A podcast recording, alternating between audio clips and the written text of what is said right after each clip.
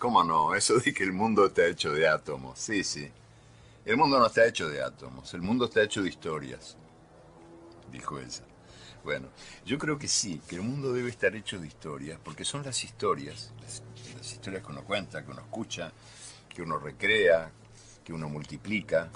Son las historias las que permiten este, convertir el pasado en presente y las que también permiten convertir lo distante en cercano.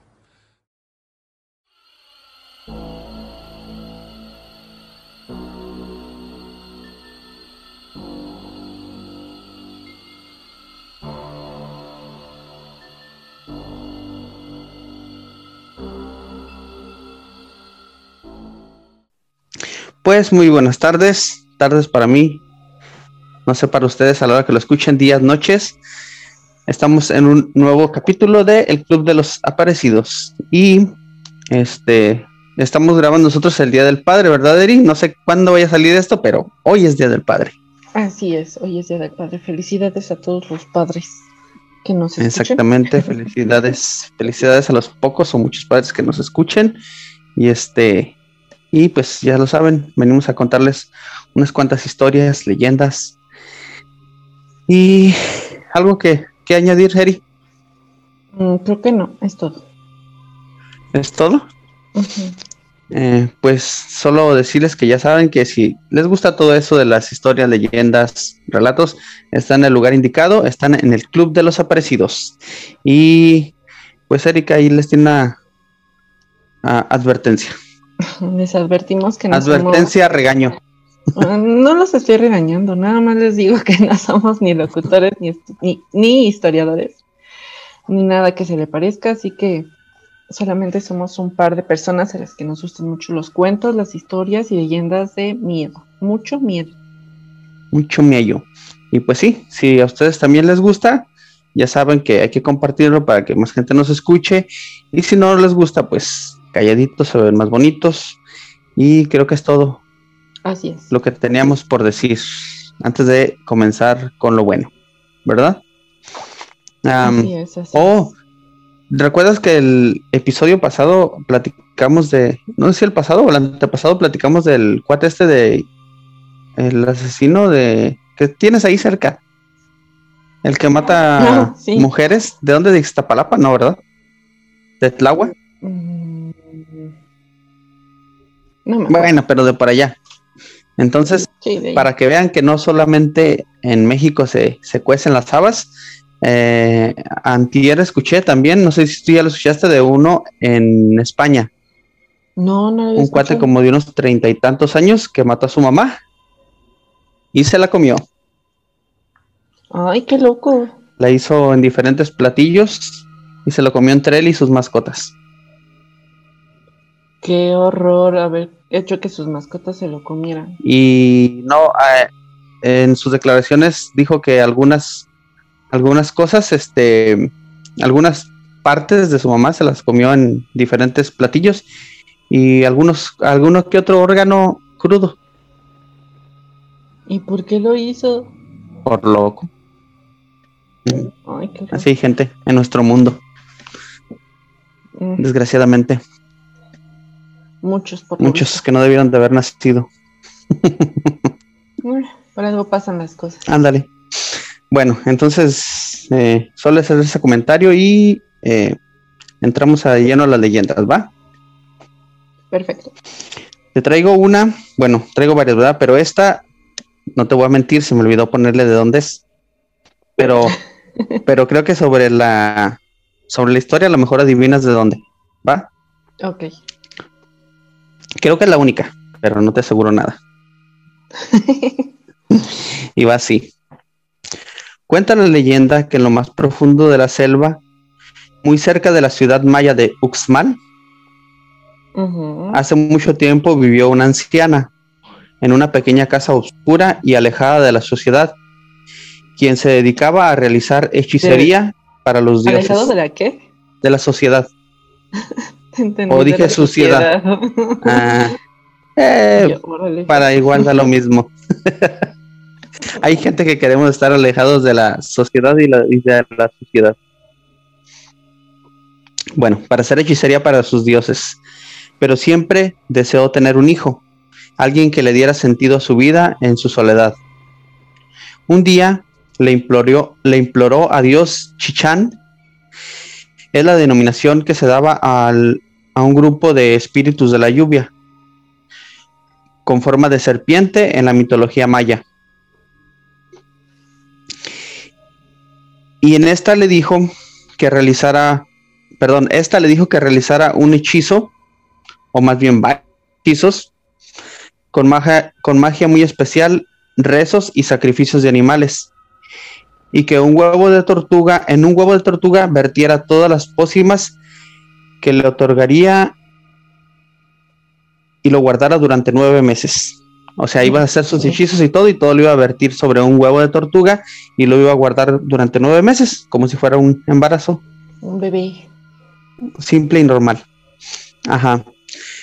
Llegó el tiempo en que el huevo comenzó a romperse, para sorpresa de la anciana, quien, quien guardó el secreto de todos los habitantes.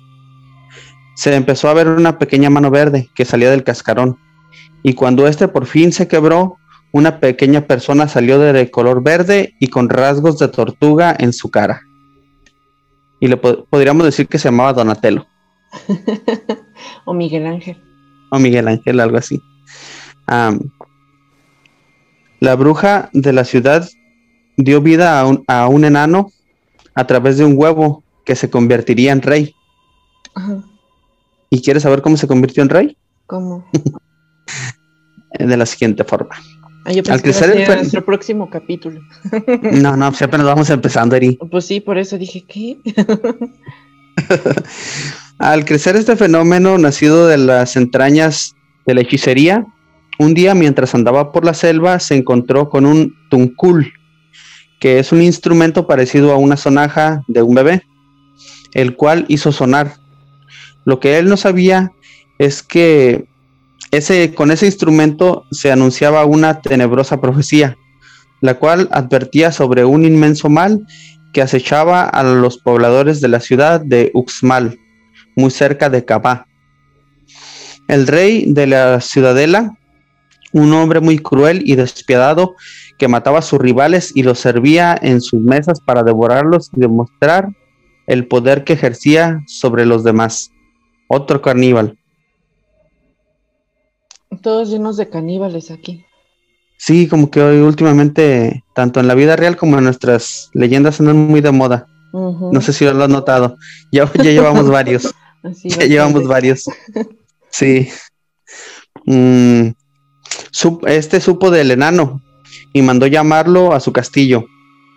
El rey, al saber de la profecía, retó al enano a someterse a un duelo. El rey le puso tres pruebas.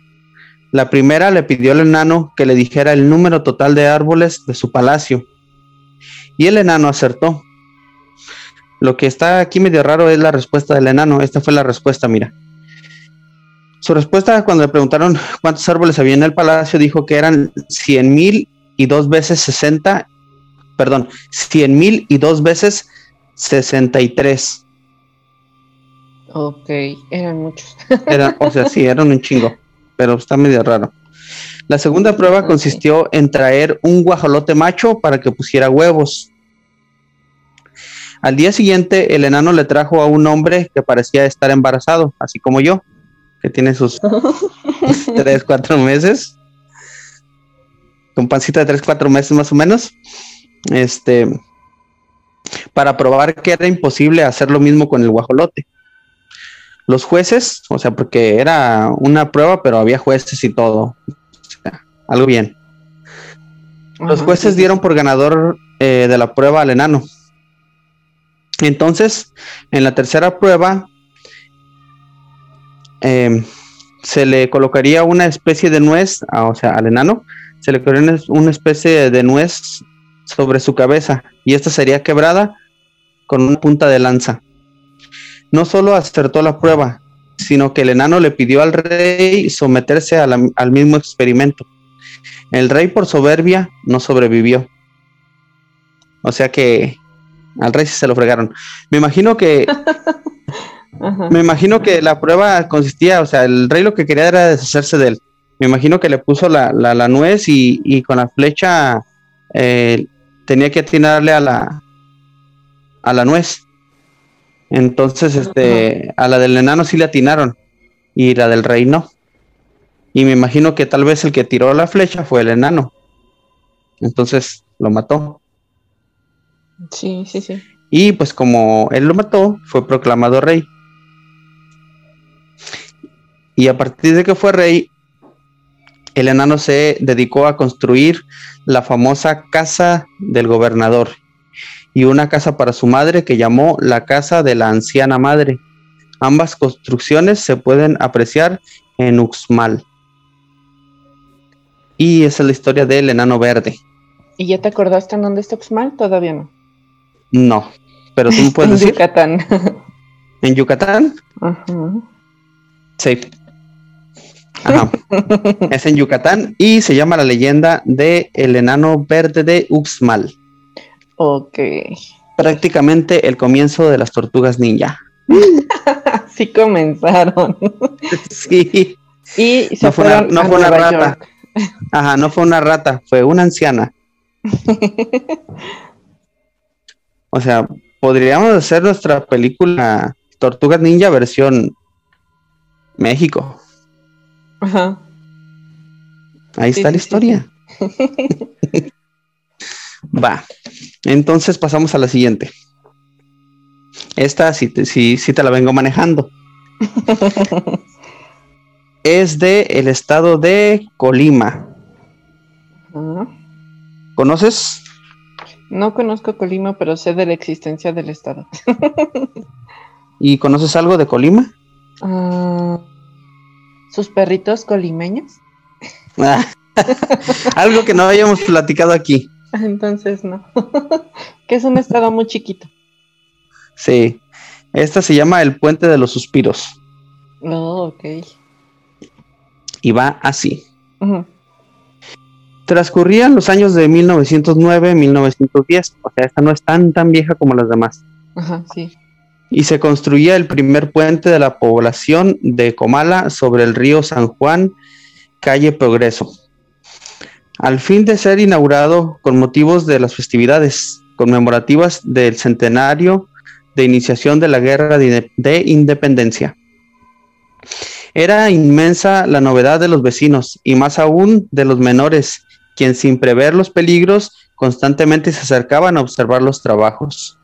Y pues sí, como tú dices, como es una ciudad y estado tan pequeño, cualquier cosa que estén haciendo nuevo va a ser una, una novedad y pues los niños somos, los niños son muy, no, no, no quiero decir novedosos, ¿cómo se dice? Como muy... Que se, se asombran con todo lo que ven, que sea nuevo para ellos. Y, sí, y todo quieren descubrir. Ante tal situación, los padres de familia, deseando evitar algún accidente, optaron por advertirles a sus hijos que los trabajadores tomaban a los niños y aún vivos los, los incrustaban en, los muros y columnas del puente. O sea, ellos comenzaron con ese mito, porque en todos lados se conoce. Exactamente, ellos comenzaron, nada más para que los niños se acercaran, en vez de haberles dicho no vas y no vas y no vas y explicarles por qué, mejor les inventamos algo. Ay, no, qué feos. Cierto día un infante incrédulo de las advertencias de los mayores, atónito, observó cómo en la mezcla de arena y cal sí había sangre. Eh, era la mezcla que, obvio, la que estaban utilizando los obreros para unir los ladrillos de barro. Por lo, por lo que pregonó por el pueblo ser verdad la indicación que había recibido de los adultos. Y en efecto la mezcla contenía sangre de animal, ya que según creencias y tradiciones entre los maestros de obra debería agregársele para dar resistencia a la edificación. Órale. Que ah, yo también, yo cuando lo leí dije, ah, qué raro, yo no, sabía. Las veces que, tuve que ayudar en alguna obra, nunca vi que le echaran sangre. O tal vez solo es en Colima eso. Lo anterior dio origen a que ya terminado e inaugurada la obra, principalmente las mujeres solas se obstuvieran de transitar por ahí, ya que aseguraban escuchar los llantos y suspiros de los niños sepultados que las, que las confundían con sus madres que los habían abandonado. Los adultos, bueno, ya aquí este ya, ya estaba el puente y todo, y pues prácticamente los pobladores se creyeron su propia mentira. O sea, ellos mismos cayeron en su misma trampa. Sí, porque pues ya ves que dice que las mujeres cuando pasaban así como que no, bueno, si iban solas no pasaban porque sentían que eh, les hablaban. Ajá. Los niños. Y creció más aún la idea de eso por este dato. Porque los adultos que carecían del don de la lectura señalaban la inscripción localizada en las columnas de las columnas relativa a datos sobre la inauguración, manifestando que ahí se leían los nombres de los infantes enterrados vivos. Órale. O sea que las personas que no sabían leer pensaban que la inscripción que estaba ahí decían los nombres de los niños que habían muerto ahí. Pero no. no, pues era nada más así como que a ah, esta obra se de tal a tal año y por el gobernador, ya ves, siempre ponen el nombre de quien se para el cuello por la por el trabajo. Sí. Y pues desde entonces el, el puente este de Hidalgo se le conoció como el puente de los suspiros. Interesante, interesante todas sus cosas que nos dejaron ahí de, de creencias de que entierran a personas en los en los puentes. Déjate en los puentes, de hecho en la mayoría de las Como en, en las cimentaciones, algo así, ¿no? Ajá, algo así. Pues sí, pero pues aquí vemos que ah, como muchas de las cosas me imagino que pasaron así por mismas mentiras de las personas. Bueno, pasamos a la siguiente, Eri. Esta se llama El Negro y la Iglesia de, Chimula. ¿Y eso en dónde es? En Chiapas. Chiapas. Chiapas. Ah. Chiapas. Ah, ¿La has escuchado? No. ¿No? Bueno. Entonces, qué bueno para que sea la primera vez. Va de la siguiente forma, ¿va? Cuentan los habitantes que desde hace años las piedras de los cerros también escuchan y tanto es su creencia que de ahí se desprende la leyenda de la iglesia de Chamula. San Juan Chamula es un pueblo rodeado de, de misticismo e historias secretas que se han cuidado celosamente, dicen los tzotziles, que esta población está ubicada en las alturas de Chiapas. En esta población había un hombre negro, muy malo, y temido, el cual guardaba o poseía poderes para causar la muerte a sus enemigos. Además, nadie podía hacerle daño, ya que ni flechas ni armas eran suficientes contra él, ni siquiera para causarle la más mínima herida. Ah, o sea, era un tipo Munra, el inmortal, pero en negro. pero en negro. Bueno, en persona de color. su aspecto era como un brujo, cuyos ojos blancos y tez negra recordaban, recordaban las aves de mal agüero. O sea, un cuervo. Mm, parece ser. Mm, lo más cercano que yo, que yo eh, identificaría un ave de mal agüero. Ese negro al que todos temían y respetaban debido a sus grandes poderes y conocimientos era un hombre solitario, un chamán que se comunicaba con la naturaleza. Sin embargo, poco se conocía de él y de su origen. Lo que sí es bien sabido es que nadie podía tenerlo como enemigo. En aquellos remotos tiempos no había iglesia en el pueblo, por lo cual todos los habitantes se sentían preocupados por ello. Así, varios aborígenes decidieron reunirse y pedirle al negro que les ayudara con sus poderes a construir un templo en el cual pudieran rendir culto a sus dioses. El negro, al escucharlos y ver la necesidad de los habitantes, decidió ayudarlos y comenzó a caminar por el pueblo seguido de varios de los aborígenes. Qué gacho que te digan aborigen. Ah, pues sí, pero pues, ¿qué le hacemos? Tampoco quiero que me digan negro, pero así me dicen. bueno. Um, un silencio arrasador se apoderó. Los pobladores nerviosos, pero a la vez curiosos, esperaban ver lo que los poderes del negro podían lograr. Así este este enigmático personaje comenzó a girar en su mismo eje y a silbar muy fuerte. Fue entonces cuando el silbido comenzó a replicarse en las montañas cercanas, devolviendo el eco de dicho sonido. Lo siguiente fue lo más temible.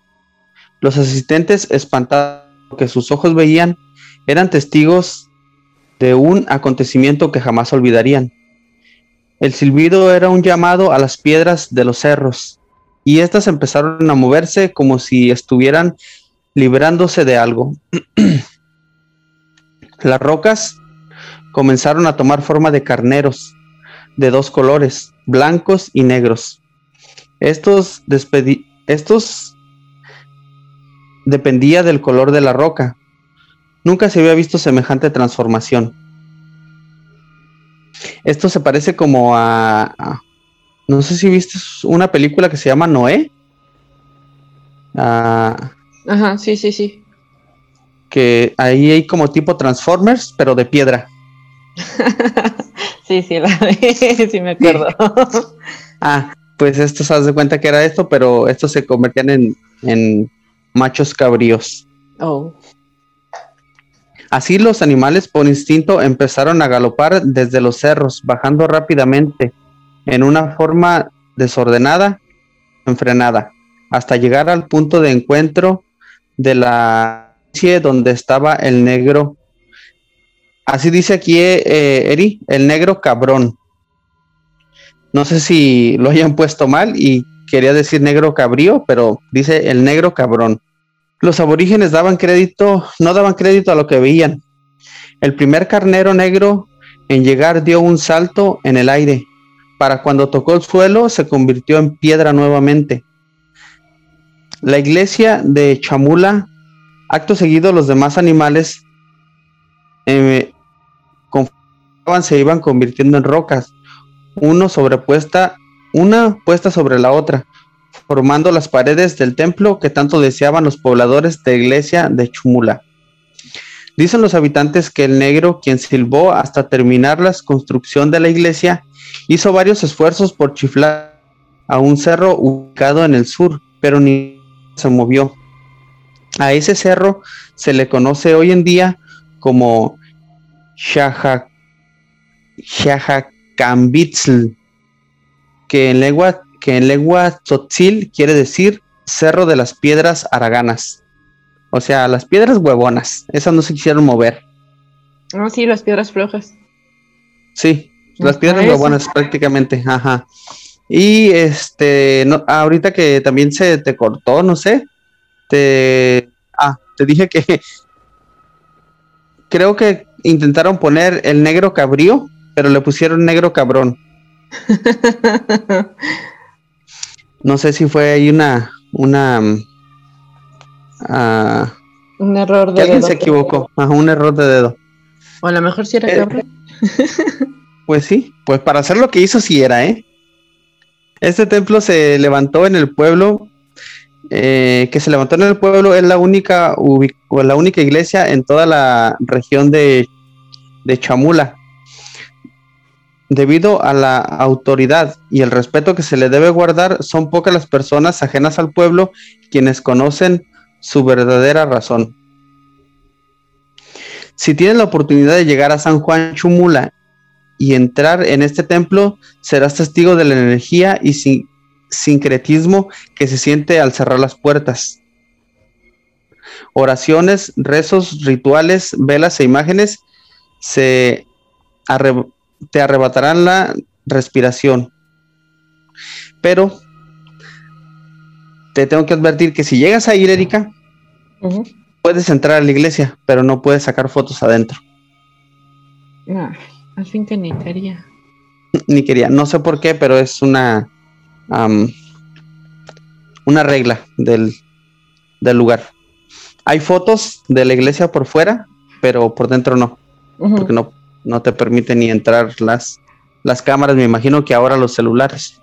Ajá, sí, sí, sí. Quién sabe cómo estará por dentro. Tendré que mandar a Erika para que lo descubra. con una con una cámara guardada. Darle una escondida eh, de las.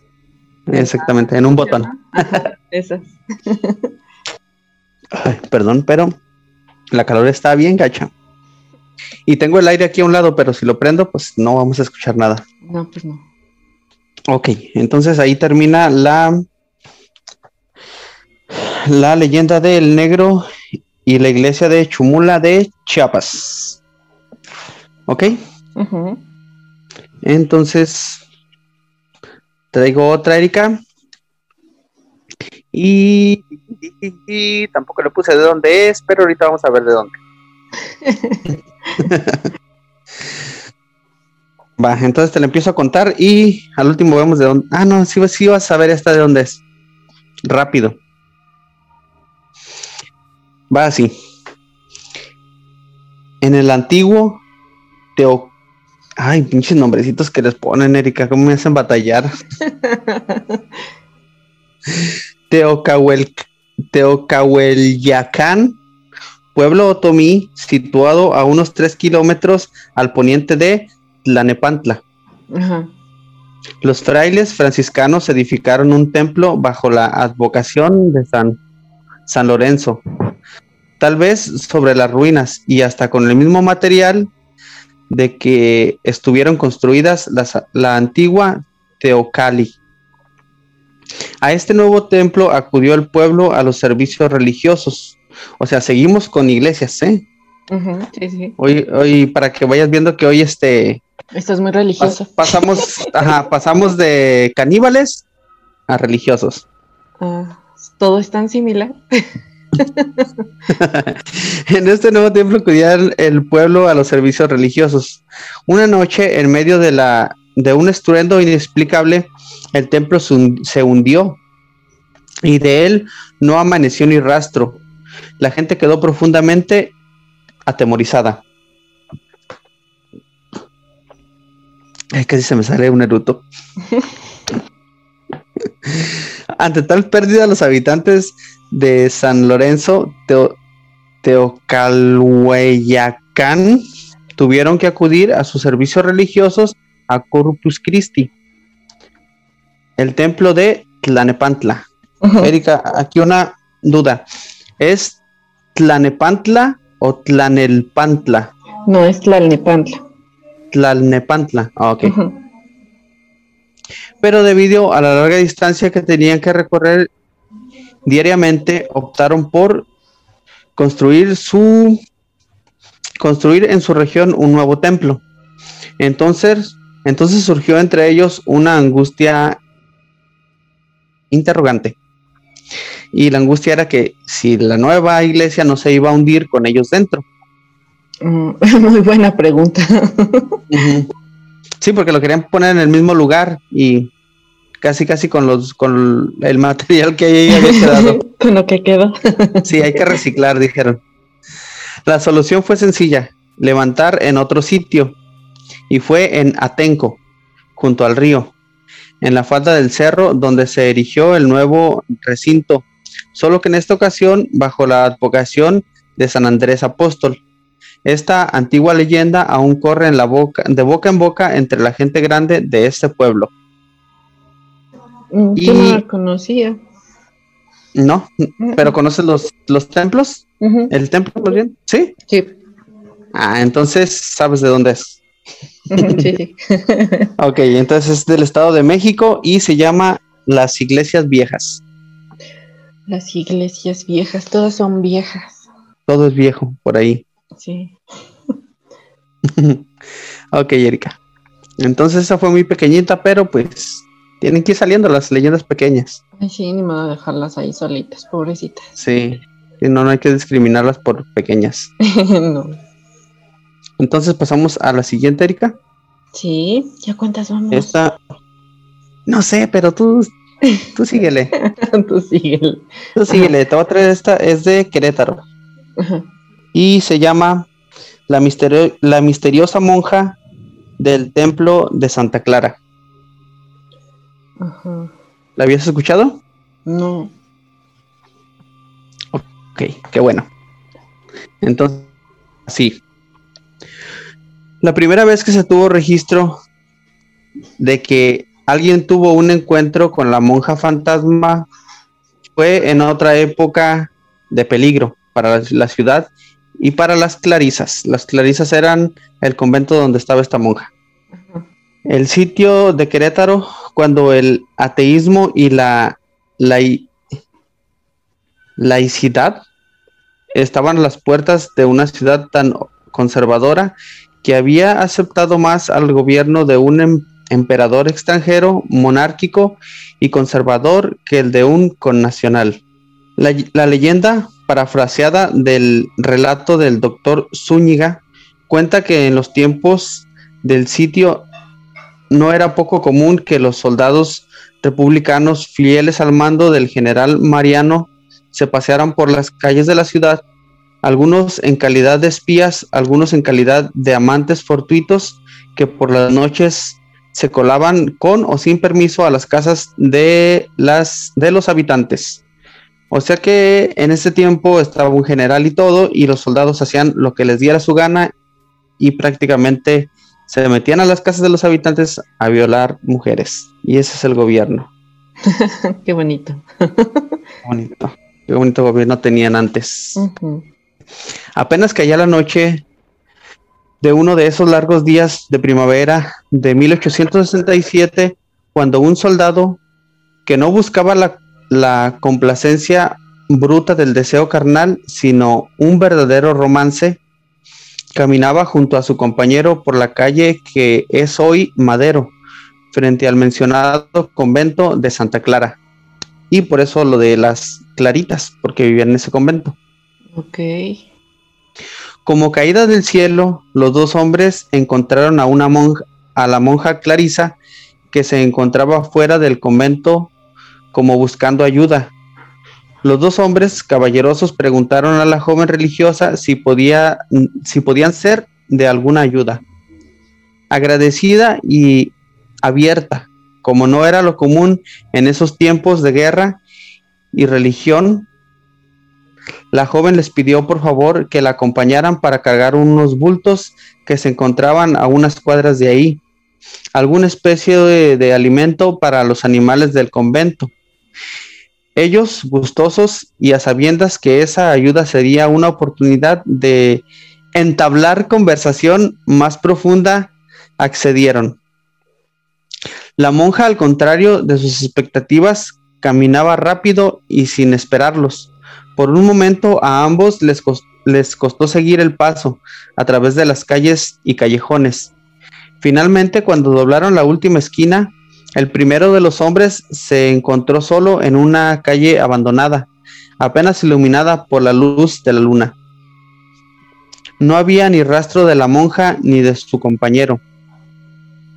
Desconcertado más que, más que espantado, pues él ya había visto la muerte de los la muerte a los ojos en episodios más tenebrosos de aquella de aquel, de aquellos tiempos.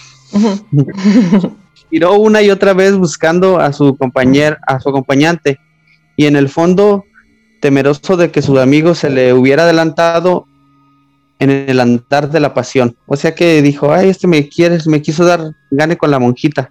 Eso es lo que a él le importaba. Ajá, sí, sí, sí.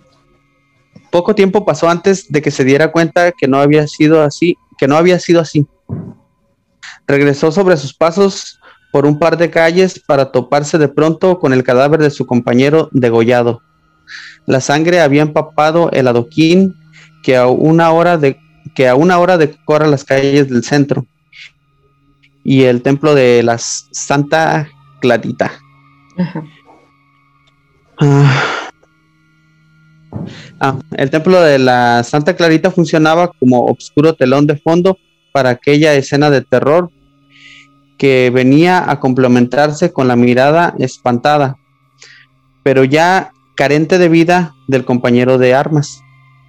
Temeroso de que lo fueran a acusar de traición, al encontrar el cuerpo del soldado, ahora sí con miedo acudió a las autoridades, para quienes a su vez llamaron a las puertas para interrogar a las clarisas. Vaya congregación la que se armó en la entrada del templo de Santa Clara. Decenas de novicias y madres se congregaron para escuchar el relato del soldado. Algunas a sabiendas de que se trataba del enemigo. Aplaudían las acciones de su misteriosa hermana, mientras que otras con terror la reprobaban. O sea que se supone que en ese tiempo la religión estaba en contra del gobierno y cuando lo mataron al soldado algunas decían, sí, a huevo, qué bueno. qué loco. Sorprendió al soldado que no, en, no encontró entre la multitud al rostro hermoso de la mujer que asesinó a su amigo. Tras una breve descripción, la Madre Superior mandó a traer un cuadro de su predecesora, que había muerto hacía algunas décadas. imagínate el rostro del joven al percatarse que el rostro pintado sobre el óleo era el de la mujer que había visto hacía apenas unas horas, pero que ahora se había llevaba muerta ya más de 20 años. La explicación llegó en voz de las monjas unos minutos después, diciendo que la retratada había muerto mientras prometía que desde el más allá iba a cuidar que nadie profanara el templo ni el convento, y mucho menos a las hermanas enclaustradas.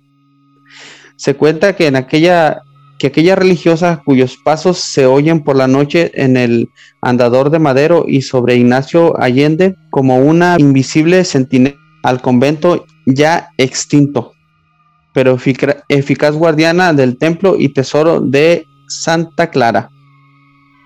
Y pues ahí termina la leyenda de la monja asesina. Chan, chan, chan. y pues no se llama la monja asesina, ¿verdad? Pero a mí me gustó ese nombre. Se llama la misteriosa monja del templo de Santa Clara, pero a mí me gustó más la monja asesina de Querétaro. Ton, ton, ton. Sí, sí, suena mejor. Sí, más aterrador. sí.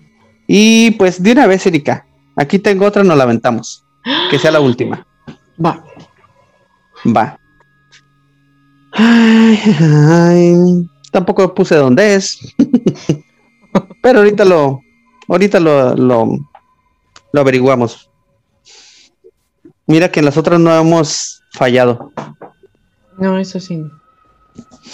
Y va así. La leyenda cuenta que en una vieja casona vivía un matrimonio, una criolla y un caballero español. En su, época de noviazgo, él le había obsequiado un anillo engarzado con un hermoso diamante negro. El caballero tenía un amigo, casi un hermano, que en su ausencia tenía las puertas abiertas de su hogar, y fue así como la esposa y el amigo traicionaron al noble español. Chingue su madre, le pusieron los cuernos. En un viaje, la dama fue a casa del amante y se quitó el anillo de su dedo colocándolo en el buró. Y al salir por la prisa lo olvidó. Ahí fue la falla. Ahí anda dejando cosas importantes. Sí. Cuando el esposo llegó, se dirigió primero a visitar a su amigo, al cual encontró dormido en su habitación y al mismo tiempo vio la joya de su esposa. De manera disimulada, tomó la joya y se despidió de su amigo. Al llegar a casa, llamó a su bella esposa y al besarle la mano comprobó que no tenía el anillo. En un momento fugaz de rabia, empuñó su daga en el pecho de su mujer y dejó sobre su cuerpo el anillo de diamante negro. Venganza. Y desde entonces la gente vecina de ahí de la ciudad decía, vamos a ver el cadáver, a ver el cadáver del diamante. Y con el paso del tiempo se quedó el nombre del callejón del diamante. Este se encuentra en el centro histórico de Jalapa, entre las calles Juan de Luz y Juan de Luz Enrique y Benito Juárez. Para que entonces, exactamente, entonces, eso quiere decir que es de Veracruz. y se llama la el callejón del diamante negro. Callejón del diamante negro. No vas a encontrar un diamante, pero pues así se llama. No, pero vas a encontrar un callejón. y estuve viendo fotos y es como una como un mercadito y está el callejón y todo y, es, hay locales donde te venden pues de todo, como si fuera un, un tianguis. Eh, pero se ve muy bien, se ve, se ve muy bonito y está en, en, inscripción de madera, eh, ahí dice el callejón del diamante negro. Oh. Y la vez que fuiste para allá, ¿no pasaste por ahí, Eri? No, no, porque ni siquiera sabía pues que de su existencia. Ah, pues ya sabes, la próxima vez tienes que ir y nos mandas unas fotos del callejón. A mejor vas tú. no, a mí me queda mucho, muy lejos. Tú estás más cerquitos. y pues sería todo, Erika. Ah, qué cosas con estas historias entre iglesias y personas que comen gente. Exactamente, pero mira, ahí tenemos, ya sacamos hoy seis leyendas, le dimos un buen avance, porque son muchísimas. sí. Y pues no sé si quieres agregar algo, Erika, antes de despedirnos. Pues nada, solamente. Aparte, aparte de que mi cervecita está bien rica. Y fría. Pues nada más recordarles que pueden mandarnos sus historias a el club de los aparecidos gmail.com. También pueden buscarnos en Facebook en el club de los aparecidos 2.0. También pueden dejar ahí su historia, mandarla por audio, por escrito. Y comentar lo, lo, que subimos ahí, subimos los episodios y subimos de repente fotos de alguna de las leyendas que ya contamos y ustedes también pueden ahí ponernos lo que quieran. Si quieren que subamos algo, lo subimos. Si quieren que compartamos demás, cualquier cosa. Así es. Un buen meme. Un buen meme que quieran compartir con, los que vemos ahí el, el Facebook. Y pues creo que sería todo, Eri. Así es, Eri. Entonces nos despedimos. Feliz Día del Padre atrasado feliz día del Cualquier día es ah, bueno para felicitarlo. Eh, ok. El próximo domingo no hay nada que festejar, ¿verdad? Porque podríamos este, estar festejando, darle su festejo de hoy para el próximo domingo, pero no hay nada. Creo que no, no, hasta donde yo sé no. A lo mejor alguien cumpleaños, feliz cumpleaños alguien. feliz cumpleaños a alguien que esté cumpliendo el día que sería 27 de julio, de junio. Ajá, creo que sí. Creo que sí. En 7 de junio, feliz cumpleaños y, estás escuchando esto hoy. ok. Entonces, bye. Hasta luego. Bye bye.